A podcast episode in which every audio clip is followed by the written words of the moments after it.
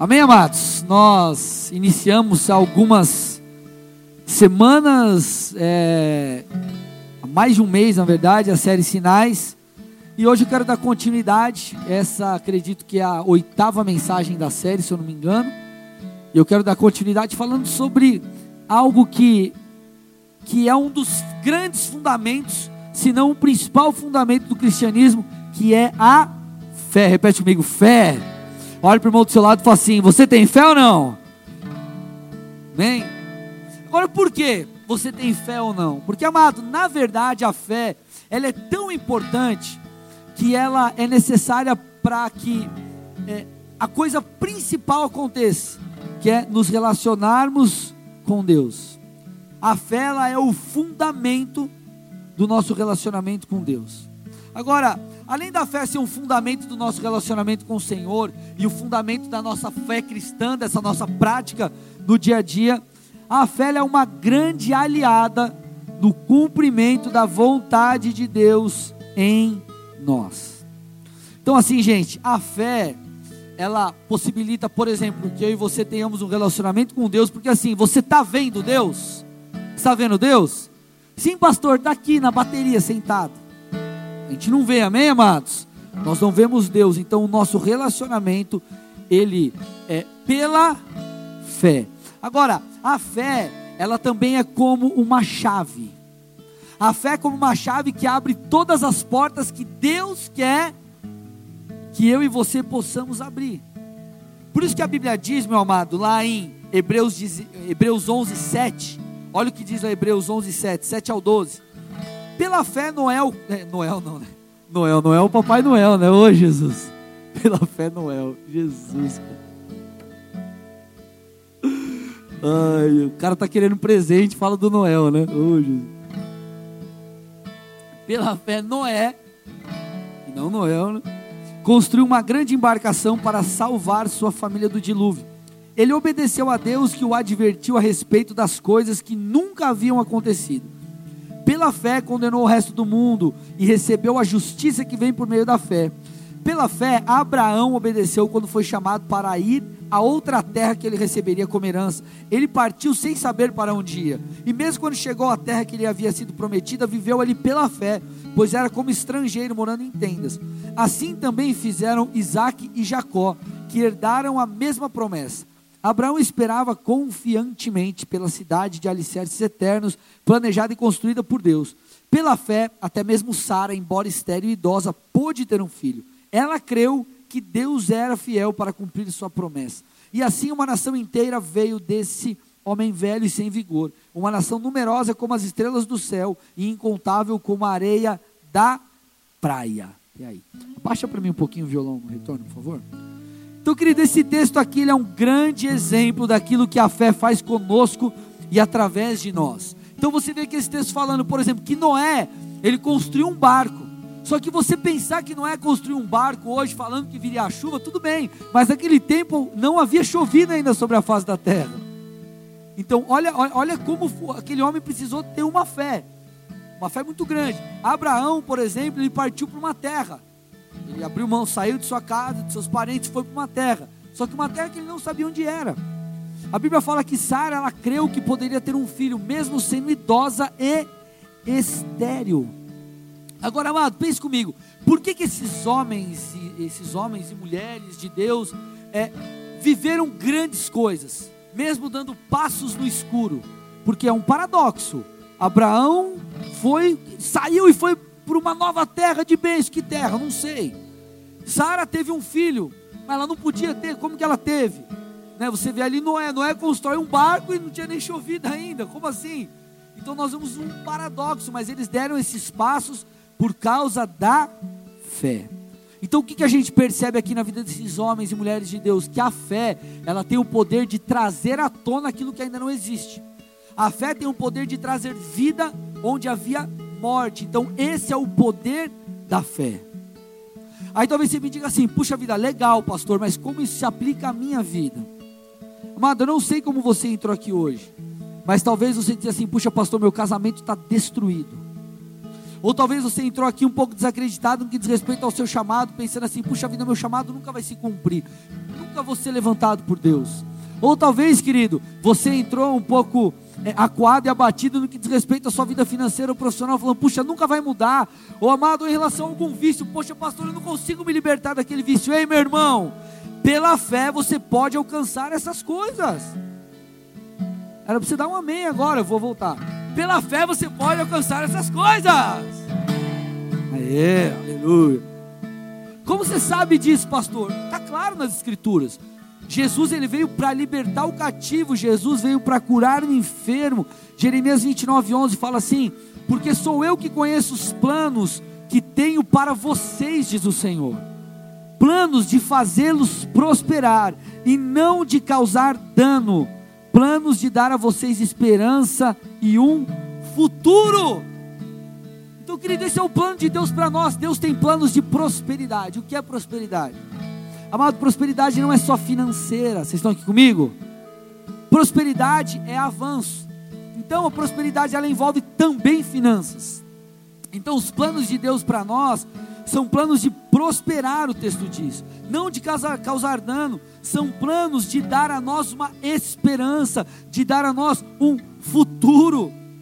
Então, essa é a vontade, essa é a ideia de Deus para nós. Não importa como você entrou aqui hoje, meu irmão, o que importa é que você está no melhor lugar que você poderia estar. Você está escutando a palavra de Deus, essa é a palavra que pode mudar a sua vida. A minha vida foi mudada em um culto. Por isso que eu falo, gente, não falta o culto, não falta o culto, vem para a igreja, porque um culto pode mudar a sua história. Fala isso para a pessoa do seu lado. Um culto pode mudar a sua história. Continuando aqui, meu irmão, sobre fé. Marcos 11, 23 diz assim, ó. Olha que interessante. Eu lhes digo a verdade. Vocês poderão dizer a este monte: Levanta-se, atire-se ao mar. E isso acontecerá. É preciso, é preciso, no entanto, crer que acontecerá e não ter nenhuma, nenhuma dúvida em seu coração. Então Jesus está falando assim: vocês poderão dizer a esse monte: levante-se e atire no mar, que se você falar isso com fé, não duvidando, vai acontecer. Agora deixa eu abrir um parênteses e explicar um contexto aqui histórico para você. Jesus não está falando que você vai sair por aí mandando montanha do lado para o outro, tá, irmão? Eu ordeno esse monte, sai, ó. Esse carro agora. E não é isso, amém? Você não é X-Men, amém, amados? Vocês estão aqui? Essa metáfora, o que, Jesus estava querendo dizer aqui? Essa metáfora, tá, ela está relacionada a uma expressão da época chamada levantador de montanhas. E essa expressão ela era usada na literatura judaica para falar sobre os grandes líderes, grandes rabinos que podiam resolver problemas difíceis, problemas que aparentemente eram impossíveis. Então o que Jesus estava enfatizando aqui é o seguinte: ei, Confie em Deus, pois pela fé você pode falar a esse problema, vai daqui para lá, você pode ver a resolução, você pode ver aquilo que é impossível acontecer. Vocês estão aqui, amados? Então, pela fé, nós podemos ver isso acontecer. Amado, eu já vi muita gente sendo transformada pela fé. Eu já vi muita gente sendo curada fisicamente. Eu já vi muita gente sendo curada na alma. Eu já vi, querido, Deus agindo poderosamente nas finanças. Eu já vi Deus levantando gente que, cara, que aparentemente não seria levantada. E, uma dessas pessoas sou eu. E agora, é, eu posso, por causa de tudo isso que eu vivi, não só por aquilo que a palavra de Deus diz, mas pela minha experiência, por tudo que eu tenho vivido no, no Senhor, eu posso te dizer, amado, não importa o buraco que você se enfiou, Jesus pode te tirar de lá. Você está aqui comigo? Não importa o buraco emocional que você se enfiou, o buraco do vício que você se enfiou, não importa como você chegou aqui, Deus ele é poderoso para te restaurar. Pastor, meu casamento não tem jeito, eu te digo tem. Pastor, minhas finanças não tem jeito, eu te digo tem. Eu já vi Deus restaurando casamentos, querido, que eu olhava e falava, não vai ser restaurado. Eu já vi gente saindo de dívidas seria muito mais difícil sair e Deus fez um milagre. Então, amado, não importa o buraco que você se meteu, Deus pode te tirar de lá. Vocês estão aqui, igreja? Agora a grande questão é a seguinte: legal, pastor, eu entendi. Pela fé eu posso me relacionar com Deus, pela fé eu posso alcançar a vontade dele, e essa fé, ela me leva a viver, a ser como um levantador de montanhas, a realmente viver esses milagres. Agora, é, como que eu faço para alcançar essas coisas? Como que funciona a fé? Como que funciona a fé? Aqui eu passo a introdução da palavra e eu quero tratar algumas coisas com vocês, mas a primeira é um princípio. Eu peço que você abra lá comigo em João 14, 13. Até aqui tudo bem, gente? Sim ou não? Vocês estão em ritmo de feriado ainda ou não? Hã? Acordei agora, pastor. Olha lá, ó. Vocês podem pedir qualquer coisa em meu nome e eu o farei, para que o filho glorifique o Pai. Aí então você diz assim: Nossa, pastor, que top. Vou pedir para o Coxa ser campeão da Libertadores.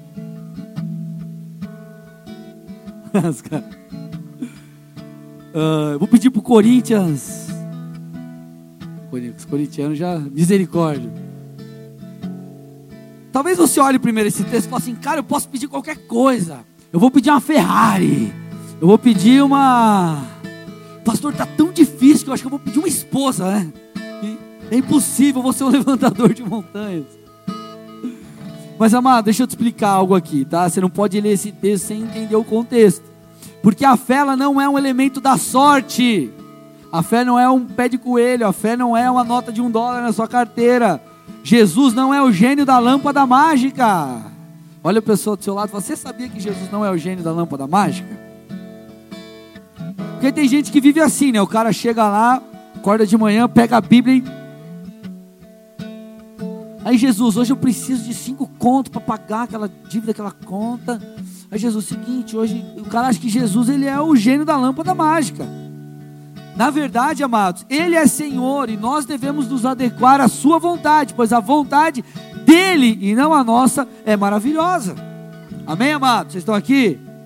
Então esse texto ele nos ensina duas coisas muito importantes. Primeiro, o texto diz lá: para que o filho, vocês podem pedir qualquer coisa em meu nome, eu farei, para que o filho glorifique o Pai. Então, primeira coisa, toda bênção que Deus quiser liberar sobre a sua vida, é para que aquilo volte ou retorne em adoração, em gratidão, em reconhecimento a Jesus. Amém, galera da cantina?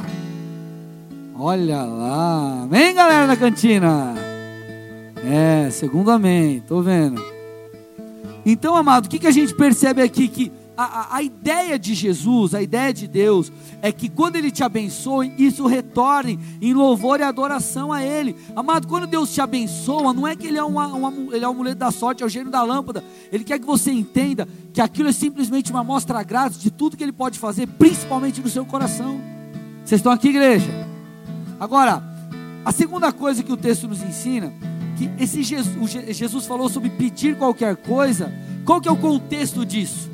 Quando o Senhor afirma isso, ele fala pedir qualquer coisa. Aí quando você olha alguns versículos antes, você percebe que ele está falando sobre a vontade do Pai. Então, gente, nesse capítulo aqui, Jesus está falando que ele não faz nada por si mesmo, mas ele faz aquilo que o Pai quer. No versículo 10, ele fala assim: Você não crê que eu e o Pai, que eu estou no Pai e o Pai está em mim? As palavras que eu digo não são minhas, mas de meu Pai, que permanece em mim e realiza suas obras por meu intermédio. Então, quando Jesus fala assim, o Pai, é, o que você pediu, o Pai pode fazer, é de acordo com a vontade de Deus. Vocês estão aqui, amados? Então, primeira coisa, você tem que olhar, beleza, a fé é para você se relacionar com Jesus. A fé também é para que você viva muitas coisas maravilhosas, mas que coisas? Não é o que você quer, é o que Deus tem para você. Só que a grande sacada é que o que Deus tem para você é muitas vezes melhor, ou sempre é melhor do que aquilo que você acha que é melhor para você. Deu para entender? Então qual é o nosso papel? Entender qual é a vontade de Deus e poder viver. E poder viver.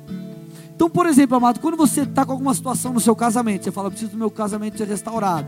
Você não tem que sair fazendo o que você quer e sair aí raspando a, a, a gênio da lâmpada e falando, ó, oh, faz do meu jeito. Não, você tem que obedecer a palavra.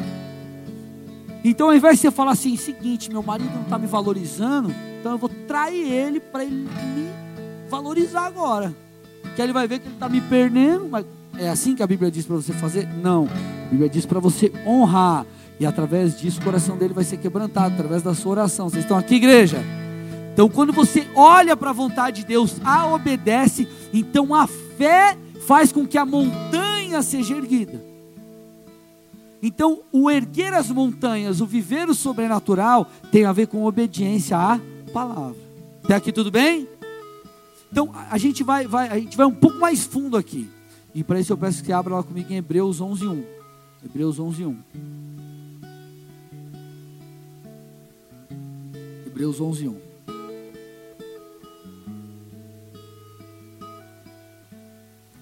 Cara, esse texto é muito conhecido e é ele nos ensina muito. Diz assim: Ora, a fé é a. O que está escrito? Certeza. Certeza daquilo que esperamos e a prova das coisas que não vemos. Eu quero dividir aqui esse texto em duas partes para a gente trabalhar. A primeira parte é certeza daquilo que esperamos. Então, fé, primeira coisa, é a certeza daquilo que esperamos. Segunda coisa, é a prova ou a materialização daquilo que não vemos. Então, vamos trabalhar o primeiro aqui. O texto está falando que a fé, ela é a certeza. Então, se essa fé que faz com que as montanhas, a fé que vai fazer com que as montanhas sejam erguidas, ela precisa ser uma fé certeza. Quando a gente, se você pegar só essa palavra no início desse versículo, você já vai perceber o porquê muita gente não vê a montanha sendo levantada. É porque a pessoa duvida. Então, se a fé é a certeza, ela não vai operar onde existe dúvida. Então, querido, a fé bíblica que nos leva a viver tantas coisas maravilhosas é uma fé certeza. Aí talvez você diga assim: puxa, pastor, mas vamos lá. Não é? Será que Deus não está exigindo muito de mim? Eu sou, enquanto ser humano, eu sou limitado. Eu tenho um monte de falha. Como que eu vou crer que Deus vai com toda a certeza, com toda a certeza do meu coração, Ele vai cumprir o que Ele prometeu? A grande sacada, querido, é que essa certeza não está ligada à sua condição. Não é de você olhar e falar, a certeza que vai acontecer é porque eu sou bom. Eu vou ser um pastor, eu vou ser levantado por Deus porque eu sou bom. Isso, obvi obviamente, não te traz certeza alguma. Mas a certeza que nós devemos ter, ela deve ser colocada no lugar correto. E o lugar correto é em Deus. Porque o Deus a quem você serve, ele é ilimitado. Ele é o todo-poderoso. Então, quando você pega e fala assim, puxa, Deus vai cumprir o que ele prometeu, não é que você vai olhar para você e falar, cara, eu sou bom, eu sou fera, uau! Não, é que Deus é poderoso para operar em você tudo o que é necessário para você viver o que Ele quer. Então a sua expectativa, a sua esperança, a sua fé tem que estar colocada, tem que ser colocada em Deus. Porque ele é fiel. Estou me fazendo entender, gente? Sim ou não? Vocês estão meio quietos, vocês estão prestando atenção ou tá pegando aí? Amém ou não? Agora, além de a gente entender que a nossa fé tem que ser colocada em Deus e que Ele é fiel, a gente, entender que, a gente tem que entender que Ele tem a capacidade de cumprir o que Ele prometeu. Por isso que a nossa fé tem que ser certeza, porque Deus ele é o Todo-Poderoso, Deus ele é ilimitado e Ele é capaz de cumprir o que Ele prometeu. Então vamos lá. Se eu chego para você e falo assim, irmão, irmã, próximo domingo você vai pregar aqui no culto. supor, vamos supor que eu estou falando sério. Você pode acreditar que isso vai acontecer ou não?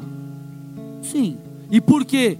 Porque quem está te falando é o pastor da igreja, sim ou não? Então eu tenho capacidade de cumprir o que eu estou te prometendo.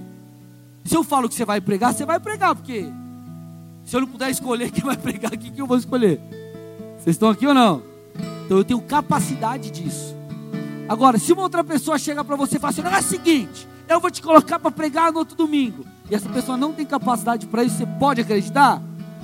Não, porque ela não pode cumprir aquilo. E aqui está a sacada. Quando a gente olha para Deus e Deus falou alguma coisa, você fala, cara, Deus ele é poderoso para cumprir, tem capacidade para cumprir o que ele prometeu. Por mais difícil que possa parecer.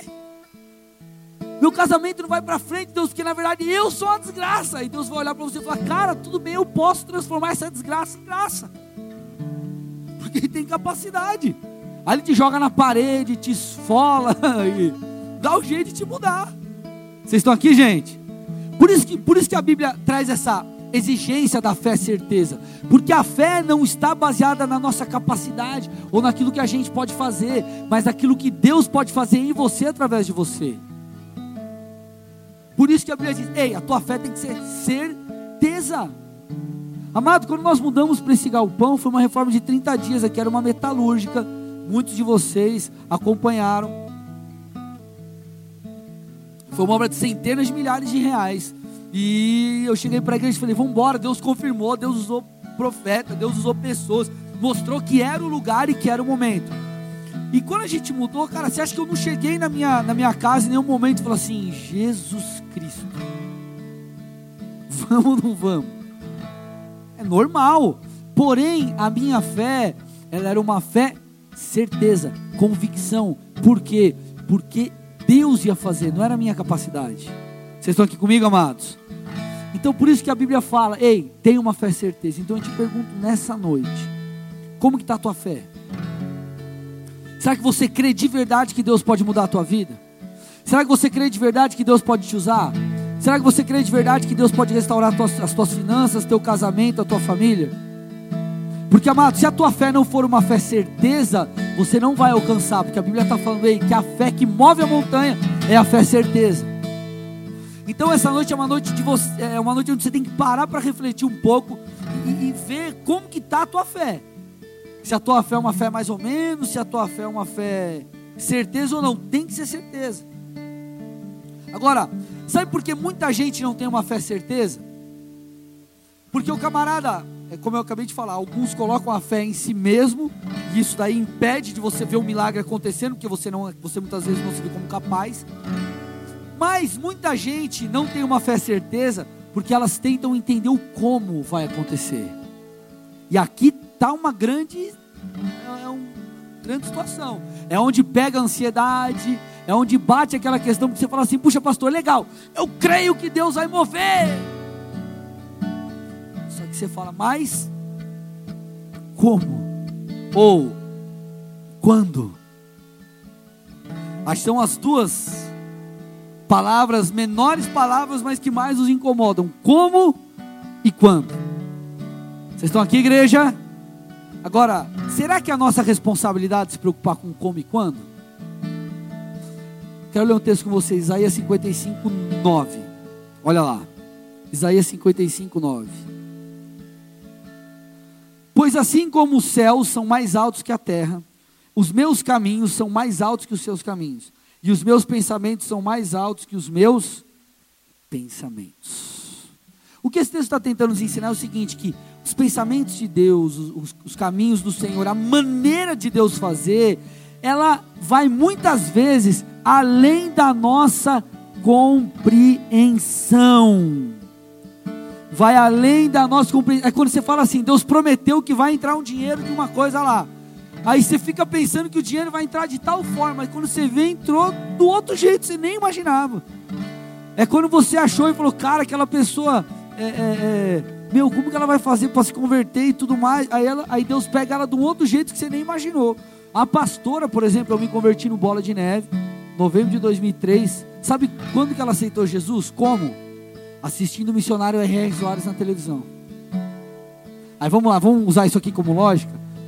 Aí vamos supor, exemplo. Não foi assim, mas vamos ilustrar. Ela está lá passando, Aí tá lá, de madrugada, tem um, na, na Rede TV tem um programa da Bola de Neve, acho que é duas horas da manhã, mais ou menos. Aí vamos supor que a gente está duas horas da manhã assistindo televisão, aí ela tá lá.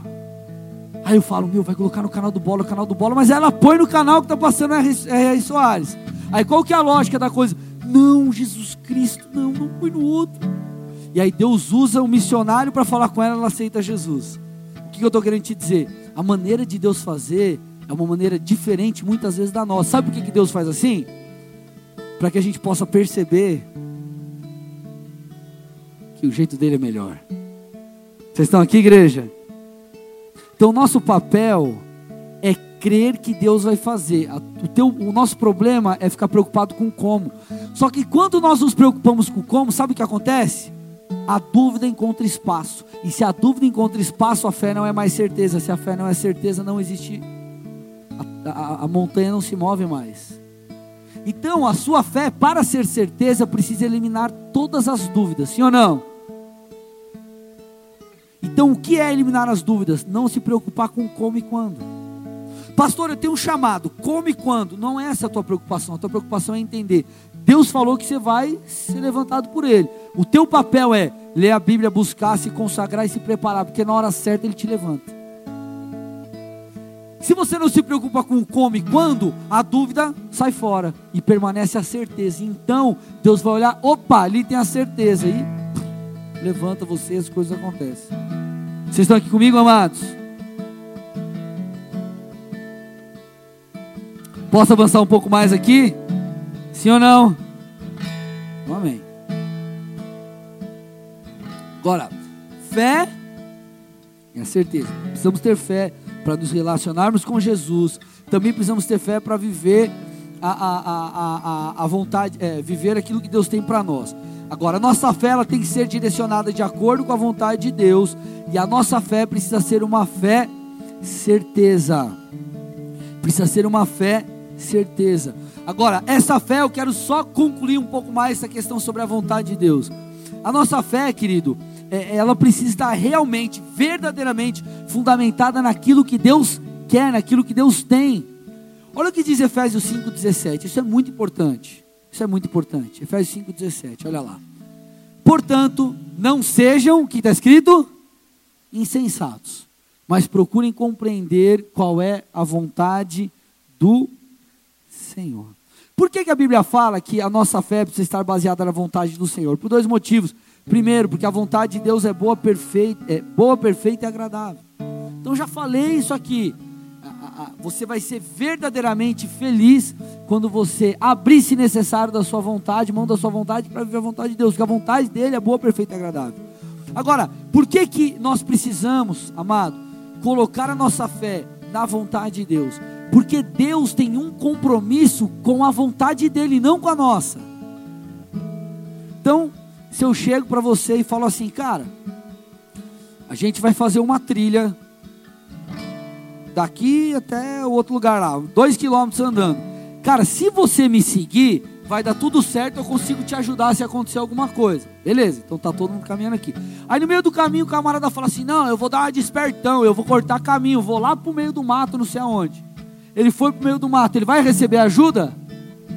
Não, porque ele está fora. Então é mais ou menos assim: quando nós estamos debaixo da vontade do Senhor, você pode contar com o respaldo dele. Agora, tem gente que vive fora da vontade de Deus e quer contar com o comprometimento em Jesus e te ajudar. Só que Jesus falou: Ei, o meu compromisso é com a minha vontade na sua vida e não é com a sua vontade. Então por isso que nós precisamos, que quando nós vemos debaixo da vontade de Deus, Ele vai te respaldar. Por isso quando a gente mudou para cá, Deus trouxe tudo, tudo que foi necessário. Por quê?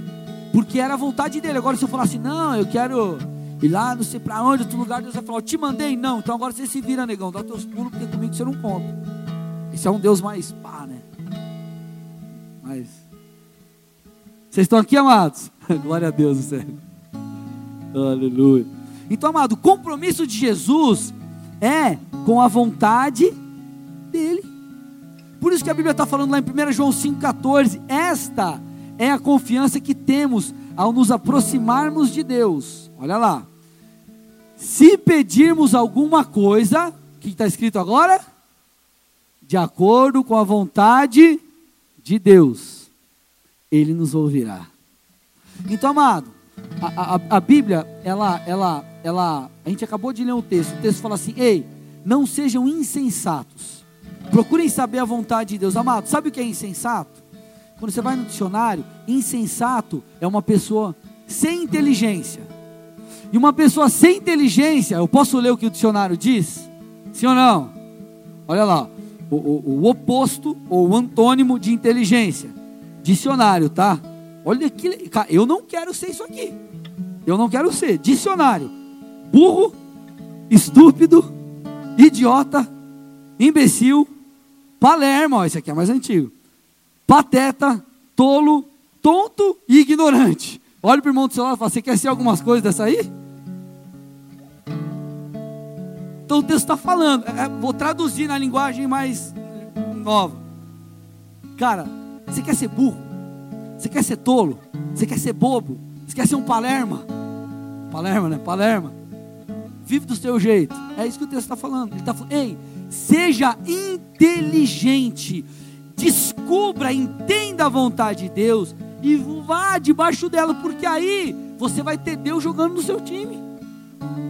Sabe quando você vai jogar aquele futebol, aí tem aquele cara que você fala, mano, se esse cara jogar no meu time, eu posso ter só os pernas de pau. Se esse maluco jogar, já era, nós ganha tudo. Sabe?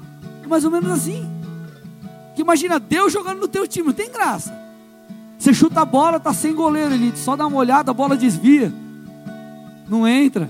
Aí vai entrar, diminui a trave menor, a bola vai para fora. É Deus, cara. Já era. Né? Agora, imagina Deus jogando no seu time. Então Deus está falando assim: ei,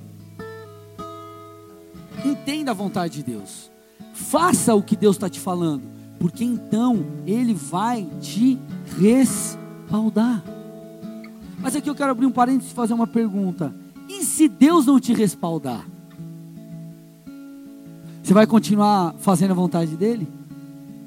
E se você obedecer a Deus e você não colher coisa boa com isso? Por exemplo, pastor, eu não menti no meu trabalho.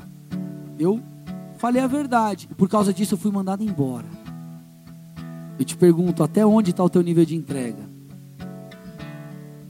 Porque muitas vezes a gente olha para um evangelho e fala, um evangelho de vitória, é do mover as montanhas, uau. Só que a fé, eu vou falar daqui a pouquinho, a fé é uma fé como fundamento e funciona como uma âncora para você não sair da presença de Deus. Vocês estão aqui comigo, igreja? Então, amado, nós precisamos discernir a vontade de Deus para que nós possamos, querido, conhecê-la, vivê-la e assim a gente colher tudo que Deus tem para nós. Porque a fé, ela é a certeza daquilo que se espera. Então, amado, você precisa eliminar todas as dúvidas. Você elimina todas as dúvidas como? Falando, o Deus que prometeu, ele é fiel e tem capacidade para cumprir. Quando e como, não importa, eu deixo isso de lado, porque isso não pertence a mim saber. Não é minha responsabilidade. Legal. Então eu já tenho a certeza. Certeza do quê? Daquilo que eu espero. Como que você vai ter certeza de algo que você não sabe? Então você precisa conhecer a vontade de Deus. Certeza daquilo que você espera. E aí, sabe o que acontece? Quando você conhece a vontade de Deus, Ele está jogando no seu time, e a sua fé é uma certeza, uma fé que não duvida, você começa a receber a prova daquilo que você não via. Então, quando a sua fé não é uma fé que duvida, então vamos lá, o que, que a gente fez aqui, ilustrando a igreja? Nós entendemos, chegou a hora de mudar para o novo lugar. Então, esperamos, esperamos, entendemos a vontade de Deus. Então tá, Deus, é a tua vontade, o Senhor falou, não importa como, eu vou dar o passo, é uma fé certeza, nós demos o passo. E porque nós demos o passo, com essa fé certeza, com a esperança correta, nós então recebemos a materialização ou a prova daquilo que a gente antes não via. Só que tem gente que o cara quer viver o que? O cara quer viver, ele quer, é, é, ele quer viver a prova.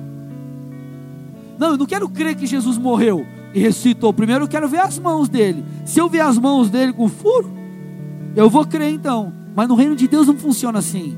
No reino de Deus é creia, sem duvidar, porque aí você vai ver receber a prova daquilo que você antes não via. Você planta para colher, você não colhe para plantar. Vocês estão Está fazendo sentido, gente? Então nós precisamos, amado, entender que é necessário fé. Fé é um dos sinais, uma das marcas do cristão. Porque a fé te permite, o te, é, te leva para perto de Deus, te permite é, gerar esse relacionamento que você não o vê, você se relaciona pela fé. Mas a fé também te ajuda a alcançar tudo que Deus tem para você. E o que, que você precisa saber? Discernir a vontade de Deus.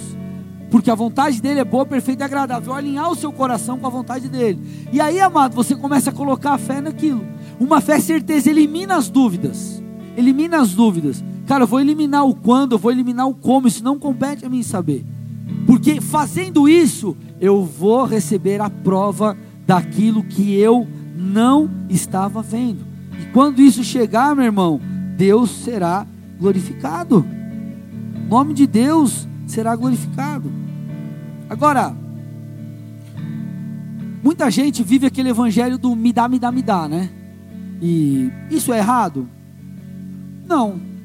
De certa forma não é errado. Por quê? Porque se Deus é teu pai e existem muitas promessas, você cumpre os requisitos daquela promessa, e Ele quer te abençoar, Ele vai te abençoar, e você tem que se alegrar com isso.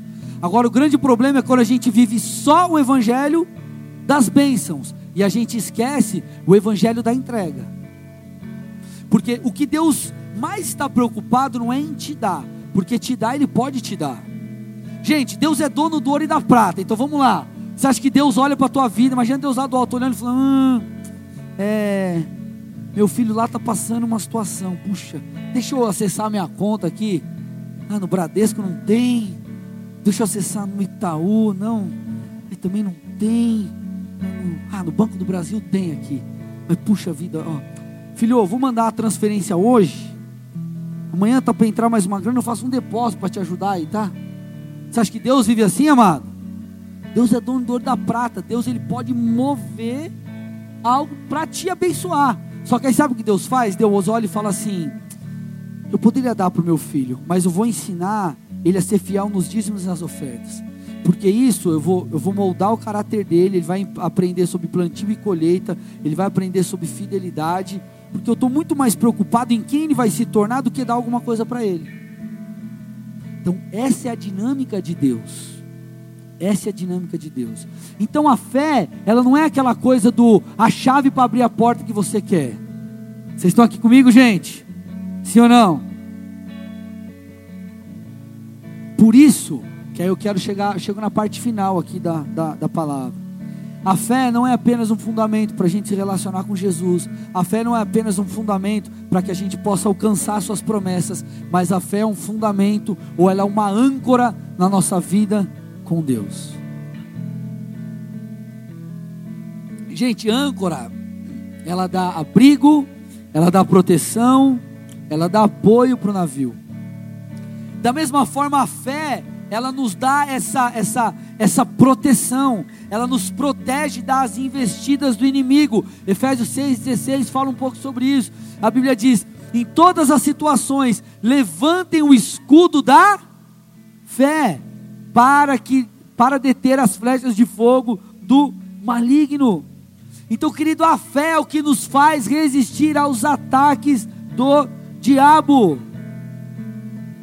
Agora, amado, talvez você fale assim: Nossa, pastor Cruz, credo, quero saber disso não. Amado, nós, nós seremos atacados e nós paremos, nós passaremos por aflições. A Bíblia, Jesus diz: Ei, é, é, no mundo tereis aflições, tem de bom ânimo, eu venci o mundo. Então Jesus está afirmando algo, ele está falando, ei, vocês vão passar por dias maus. Agora a questão não é se a gente vai passar por dias, dias sinistros ou não. A questão é o que a gente vai fazer para vencê-los e superá-los. Então vamos lá, gente. Como usar o escudo da fé? Amado, eu quero te dar uma chave que eu acredito que vai é, te ajudar bastante. E se você entender hoje, entender isso hoje, vai ser bem difícil Satanás te derrubar. Amado, nós é, é, conseguimos usar a fé como um escudo quando nós temos o olhar correto diante das batalhas. Presta atenção nisso. Quando nós temos o olhar correto diante das batalhas. Sabe o que você precisa entender? Que independente da situação que você está vivendo hoje ter sido o fruto do acaso ou fruto mesmo da sua, dos seus erros, isso pode te ensinar alguma coisa. Tem gente que é, é, é, tem um pensamento equivocado e fala assim: não, mas Deus permitiu, amado. Você acha que Deus permitiu você fazer um monte de burrada na tua vida essa era a vontade dele, que você se lascasse para depois. Deus não queria que você se lascasse. Você se lascou por falta de sabedoria, por não agir da maneira que, que deveria. Vocês estão aqui, amados? Mas mesmo assim, por mais que você tenha entrado numa fria por erro próprio, você precisa olhar para esse momento e falar, cara, o que, que eu posso aprender com ele? E aqui eu quero te dar três dicas para que é, você tenha o um olhar correto diante das batalhas e você consiga superar o dia mal. Primeiro, olha a pessoa do seu lado e fala assim: o dia mal pode gerar em você virtudes. Gente, vocês me dão mais 10, 15 minutos aqui? Presta atenção nesse texto, Isaías 40. Olha que sinistro. Esse texto ele é, cara, sinistraço. Olha lá. A gente vai ler Isaías 40 do 3 ao 5. Diz assim o texto: no deserto, preparem o caminho para o Senhor. Façam no deserto um caminho reto para o nosso Deus. Todos os vales serão levantados, todos os montes e colinas serão aplanados, os terrenos acidentados se tornarão planos, as escarpas serão niveladas, a glória do Senhor será revelada e juntos todos haverão, pois é o Senhor quem fala. Quando você vai estudar, você percebe que o cumprimento dessa palavra se deu através do ministério de João Batista. Pois, pois esse camarada aqui, João Batista, ele foi aquele que preparou o caminho para Jesus, para o ministério de Cristo. Mas, olha que interessante, se a gente for puxar para essa ótica aqui que a gente está trabalhando, o texto está falando. Tem muita gente que usa a palavra deserto é, para falar das provas da vida, para as provas da vida, né? Ô oh, meu irmão, estou passando mó deserto, é mó prova, mó sinistro, dia mal, é o deserto. Mas olha o que o texto está falando, volta no verso 3 para mim, versículo 3. Isaías 43. No, que está escrito? No deserto, preparem o caminho para o Senhor. Olha agora. No, façam no deserto um caminho reto para o nosso Deus. Amado, o deserto, ele pode ser para muitos dias difíceis, os dias de prova. Mas eu te digo que o deserto pode cooperar e muito para a transformação da sua vida. Eu vou te falar, querido, que os dias que eu mais cresci não foram os dias fáceis da minha vida, mas foram os dias difíceis. Foram os dias difíceis. Quando eu saí de São Paulo, eu mudei para o Paraná, eu não tinha, eu não tinha, é, eu abri mão da, da, da eu estava no jurídico do banco, eu saí do jurídico do banco, falei, ó, oh, estou saindo fora, vim para cá, vim trabalhar numa agência, de certa forma, abri mão da minha carreira no banco e, e dei o passo de fé porque Jesus me pediu abrir mão de, de algumas coisas para estar tá aqui no Paraná. E eu vou te falar, Deus ele não apenas é, cuidou de mim, mas ele retribuiu muitas coisas.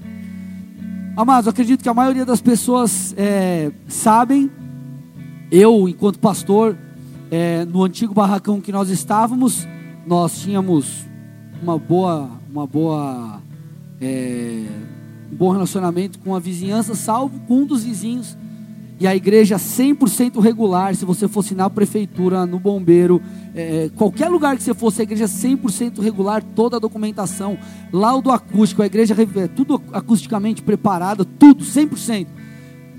Tínhamos um vizinho que encrencava com a gente, foi na prefeitura, não deu certo, foi no Ministério Público, não deu certo, chamou a polícia, não deu certo, e entrou no final das contas com uma ação criminal contra mim. Essa ação ficou rolando dois anos, é, e no final das contas, mesmo que sendo absurdo, o promotor estava pedindo a minha prisão. E aí, obviamente, porque não tem motivo para tal, eu fui absolvido. Obviamente, a igreja 100% regular, não tem motivo pelo qual aconteceu algo assim. Mas por que, que eu estou te falando isso? É, enquanto eu pregava, eu estava enfrentando uma ação. Enquanto muitas vezes eu estava ajudando pessoas a passarem por problemas, eu estava lá no meio, no meio de uma audiência, passando a maior vergonha da minha vida, sendo injustiçado. E aí você fala o quê? Ah, pastor querido, tudo isso aqui me ensinou algo me ensinou a ter resiliência, me ensinou a ter a crescer em maturidade, me ensinou um monte de coisa. Agora eu poderia ficar chorando pelos cantos e falar: "Puxa Jesus, eu estou sendo injustiçado". Aí você olha para a palavra de Deus, o camarada falava assim: "Meu, eu estou tomando chibatada, eu estou tomando pau por causa de Jesus", e os caras saíam felizes. Aí eu olhava para mim e falava: "Eu não presto mesmo". Os caras apanhavam e saíam felizes e eu vou ficar chorando porque vocês estão aqui comigo, igreja? tudo que é ruim, tudo que é ruim, pode gerar algo na sua vida, só que você precisa ter o olhar correto. Puxa, eu pisei na bola, então vamos lá, deixa eu olhar e falar, cara, o que, que eu posso aprender com os meus erros? Meu irmão, o que passou, passou, negão, já era. O que você pode fazer é se arrepender e fazer diferente. Vocês estão aqui? Então, o deserto tem o poder de gerar em você virtude. E quando você entende isso, você fala, cara, eu não vou ceder. Eu não vou chutar o pau da barraca. Eu não vou largar Jesus. Eu não vou sair da igreja. Por quê? Porque tudo isso pode cooperar para mim. Quem sabe essa situação não é a situação que vai me amadurecer. Porque aí tem gente que fica fugindo dos problemas. E às vezes o problema é o que vai fazer você se tornar uma pessoa madura. Vocês estão aqui? Segunda e penúltima coisa que para a gente fechar. Qual outra coisa, querido, que o dia mal nos ensina? Mateus 4.1. O dia mal, ele nos reveste de autoridade. Olha o que diz lá. Então Jesus foi levado pelo Espírito ao deserto para ser tentado pelo diabo. Então, gente, vocês estão aqui comigo, amados? Sim ou não? Talvez você olhe esse texto e fale assim: puxa, pastor, mas Deus é mau. Deus, o Espírito de Deus, mandou Jesus para o deserto e mandou para ser tentado pelo próprio Satanás, pelo chifrudo lá, pelo Satanás mesmo foi, cara, é, tentado. Só que, amado, olha que interessante. Quando você percebe o cenário, você percebe que Jesus ser tentado pelo diabo foi crucial para ele se tornar quem ele foi. Sabe por quê? Jesus veio, sabe para quê, amado? Para restaurar a autoridade. Então, amado, a Bíblia diz que a Jesus foi dada toda a autoridade nos céus e na terra. E por que a ele foi dada autoridade nos céus e na terra? Porque ele viveu como nós, porém sem pecado. Então Jesus veio, passou por aquilo que o ser humano passou, não pecou, morreu no lugar do ser humano, sendo inocente, mas Deus o ressuscitou, e por causa disso ele retomou a autoridade. Foi, diabo, já era, se perdeu, perdeu o playboy e ele conquistou a autoridade, mas para ele ter conquistado a autoridade, ele precisou ser tentado. Aí talvez você diga isso assim: puxa, pastor, que legal. Então eu vim me colocar numa condição de tentação para eu conquistar autoridade. Eu vou acessar aquele site, Casmina, e aí eu vou chegar lá, vou ficar olhando e vou falar: não vou acessar, e não vou acessar, e não vou acessar, amado. Te garanto uma coisa: você vai perder. Vocês estão aqui comigo? O que eu estou te falando é que o dia mal pode te dar autoridade. Vamos lá, a gente pega é, é, o povo de Israel, exército filisteu e exército de Israel. É, há 40 dias, um guerreiro chamado Golias, um homem treinado, um gigante, chega diante do exército de Israel e fala assim: Ô, oh, seus bandos frouxos, ninguém vai me encarar. É um a um contra um. Se eu perder, nós viramos seus escravos. Agora, se eu ganhar de vocês, já era, tudo escravo nosso. Mais ou menos assim que foi a conversa. Só que Golias duas vezes por dia e até o povo. Então, em 40 dias, Golias, por 80 vezes, afrontou o povo de Deus. Aí chega lá Golias, o piá da marmita. O piazinho. Aí ele olha, ele. Quem que é esse circunciso aí que está querendo falar alguma coisa? Quem é esse cara aí? Nós, quem vai à nossa frente, é, é o, é o Todo-Poderoso. E aí ele pegou e você vê o que? Que Davi enfrenta Golias e sai vitorioso. Agora, tem um monte de gente que fala assim: puxa, pastor, eu não quero enfrentar as batalhas da vida, mas talvez a batalha que você está enfrentando é o Golias que está diante de você, que se você derrubar, vai te promover. Vocês estão aqui comigo? Então, Davi só se tornou quem se tornou porque ele matou Golias. E se ele falasse: ah, nada a ver, eu vou fugir disso aí ele não se tornaria quem ele se tornou. Então, amado, o problema que você está enfrentando, o dia mal, pode ser justamente a chave que vai dar a autoridade que você precisa. E terceira e última coisa, e a gente fecha aqui a mensagem que eu já falei demais. Terceira coisa que o dia mal pode promover na sua vida. O dia mal, é, no dia mal você tem a oportunidade de dar a resposta certa. Aqui entra a adoração da coisa. A Bíblia diz assim, querido: resistir ao diabo, ele fugirá de vós. E quando você resiste o diabo, sabe o que você faz? Olha o pessoal do seu lado e fala assim: você glorifica a Deus. Querido, você exalta a Jesus. E aqui, amado, quando você está diante do dia mal, eu imagino os céus olhando. É uma pira minha. Olha, imagino lá o Senhor olhando e falando, cara, deixa eu ver agora. Se ele vai ceder ou não vai ceder. Se ele vai ceder ou não vai ceder. E aí você permanece firme. Aí, né? Aí Jesus olha para Satanás e fala: Perdeu. É a pira que eu tenho, mas mais ou menos assim, entendeu? Você glorificou a Jesus. Você deu um tapa na cara do diabo. Você exaltou Jesus no dia mal. Porque, amado, entenda algo: glorificar a Deus quando está tudo bem. Ah, Jesus, quero te agradecer. Porque eu estou com 500 mil na conta. E agora acabaram de depositar mais 350. Jesus me ajuda, eu não tenho mais o que fazer com o dinheiro. Me fala aí. Vocês estão aqui, amado? É fácil adorar Jesus, mas e quando, amado, você não tem nada para comer? E quando você está solteiro há 37 anos? E quando, querido, você é mandado embora do trabalho? E quando a coisa fica ruim? Aí, amado, a, a, a adoração, ela sobe o nível, porque se torna um sacrifício de louvor. E aí, sabe quem se torna o altar? Você mesmo. Você mesmo. Deus, eu não tenho vontade nenhuma de te adorar. Eu estou passando o maior problema na minha vida. Mas Jesus, eu não vou viver por aquilo que eu vejo mas eu vou ver pelo que eu creio. E ainda que eu não veja essa mudança, o Senhor é digno de adoração independente de qualquer coisa. O que o Senhor fez na cruz já vale por tudo. Eu sei que um dia eu estarei com o Senhor, então por isso eu te exalto, por isso eu te adoro, por isso eu te glorifico. E aí, meu irmão, você se torna o sacrifício. Você se torna o sacrifício. Então, quando você olha para todo esse conjunto e todo esse contexto, você percebe que o mais beneficiado foi você porque você foi transformado. Então essa jornada de fé é muito mais do que você ganhar algo ou não ganhar. É muito mais do que você ser vencedor ou não ser. É muito mais do que você ganhar um carro zero ou passar num concurso ou qualquer outra coisa parecida. Isso fala sobre resiliência. Isso fala sobre persistência. Isso fala sobre permanecer no dia mal. Isso fala sobre ter o olhar correto. E aí Jesus vai olhar para você e vai falar: Meu Deus, meu filho passou por tanta prova, mas agora ele está preparado. Então eu aprovo e a promoção vem. Agora tem gente que fica preocupado com o que vai receber, só que às vezes você não recebe, sabe por quê? Porque a fé não operou em você. Você usou a fé como um amuleto, como alguma coisa para produzir, como se fosse uma ferramenta para algo. Mas a fé é muito mais que uma ferramenta. A fé te leva a conquistar. Mas antes do que todas essas coisas, a fé é para você ser. Porque quando você é, você faz. Agora não tem como você fazer sem você ser.